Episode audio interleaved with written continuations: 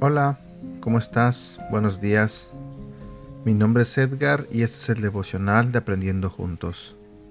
El día de hoy vamos a seguir con la segunda parte de esta serie de devocionales donde estaremos hablando sobre cómo responder a un duelo, a una pérdida de un ser querido.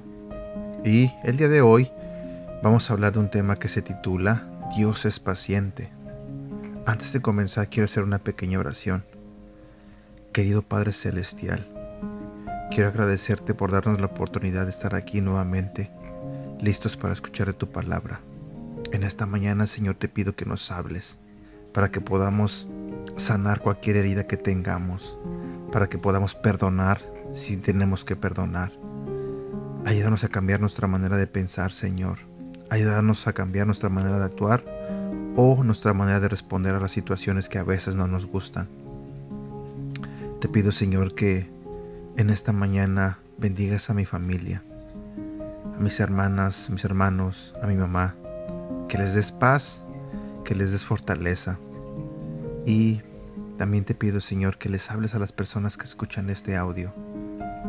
Háblale, Señor, para que ellos puedan entender tu palabra y también que la puedan aplicar a sus vidas. Te pido perdón por los pecados que hemos cometido cada uno de nosotros. Te pido perdón porque a veces no somos obedientes. Te pido perdón porque a veces no confiamos en ti. Todo esto te lo pido en el nombre de tu Hijo Jesús. Amén. Como te dije, el nombre de este devocional es Dios es paciente. Cuando la suegra de Ruth, Noemí, perdió a su esposo y a sus dos hijos, ella le dijo a las personas de su pueblo, no me llaméis Noemí, sino llamadme Mara, porque en grande amargura me ha puesto el Todopoderoso. Ruth capítulo 1 versículos 20 y 21. Noemí respondió a la situación al igual que muchas personas. Ella estaba herida y molesta. Pensaba, ¿cómo un Dios amoroso puede hacerme esto? Pese a su enojo, Dios no la abandonó. No, Él permaneció pacientemente siendo fiel y eventualmente proveyó un redentor para ella y Ruth. Vos, en esta corta historia vemos cómo Dios nos provee fielmente, incluso en tiempos de pérdida. Ruth y Noemí tenían razones para hacer duelo. Ambas habían perdido a sus esposos y Noemí había perdido a su hijo. Pero esta vez Dios las unió para que se fortalecieran. Cuando Noemí instó a Ruth a rehacer su vida, Ruth le respondió demostrando su lealtad hacia ella. Y le dijo, no me ruegues que te deje y me aparte de ti porque donde quiera que tú fueres, iré yo, y donde quiera que tú vivieres, viviré. Tu pueblo será mi pueblo, y tu Dios será mi Dios. A través de su pérdida, Dios las unió para que volvieran a su hogar, lo cual les llevó a conocer a vos, quien posteriormente las redimió y proveyó para ellas. La historia comenzó con una Noemí molesta con Dios, pero terminó con ella alabando a Dios.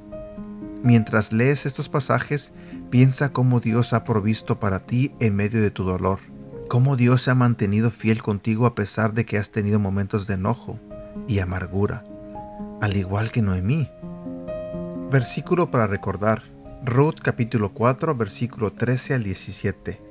Al poco tiempo Vos se casó con Ruth y Dios permitió que ella quedara embarazada.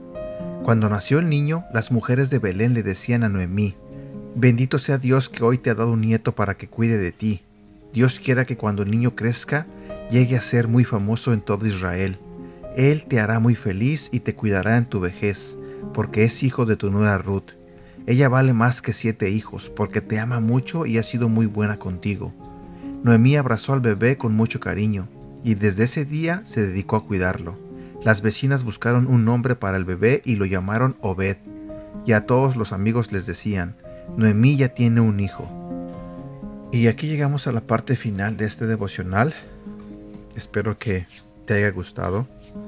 Deseo de todo corazón que tengas un bonito día y que Dios te bendiga. Cuídate.